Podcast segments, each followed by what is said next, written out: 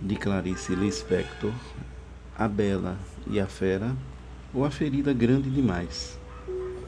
Nem sempre meus olhos contemplam aquilo que desejam ver, o que lhes apraz o coração. A contemplação traz a dor nua e crua, sem fuga para o êxtase. Êxito? Será esse o perdão? Ver-se a si mesmo naquilo que pensamos que não somos?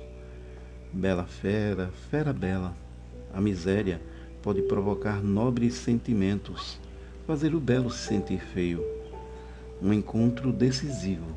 A bela moça rica e acomodada, provocada pela imagem do mendigo desdentado, questiona a própria existência e é acometida por forte compaixão.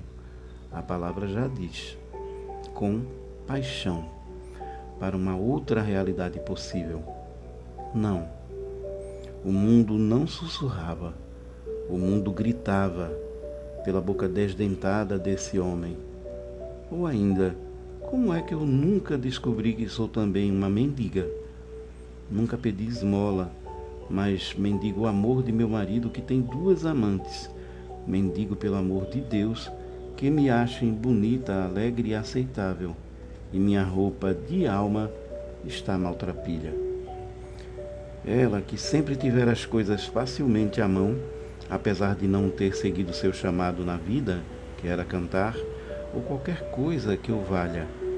Tinha a sorte de nascer rica e não passar dificuldades, como a fome, mas sua riqueza não a dignificava, e ela sentia fome de viver.